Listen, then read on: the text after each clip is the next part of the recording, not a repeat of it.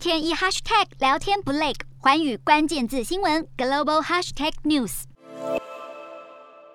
卢甘斯克跟顿内茨克位于乌克兰东部，跟俄罗斯交界处，人口大约三百多万，主要都是讲俄语。乌克兰亲俄政府二零一四年二月在示威风潮下倒台，但乌东亲俄民兵与亲西方的乌克兰新政权陷入交战。卢甘斯克跟顿内茨克在同年的四月宣布独立，从此之后，这个地区就冲突不断，持续八年之久。而位于乌克兰南部的克里米亚半岛，也是在二零一四年遭遭到俄罗斯并吞。根据联合国统计，乌东冲突至今大约导致一万四千人不幸丧命。其实，乌克兰跟俄罗斯具有长久的历史纠葛。乌克兰过去曾经是苏联的农产跟武器库，而在苏联一九九一年八月解体之前，乌克兰是其中一个加盟共和国，拥有庞大的农产、临近重要的黑海港口，以及境内有大量核武器跟高端军工制造业，再加上具有重要的地缘政治地位，对俄国来说，乌克兰一直。是极为重要的战略组成。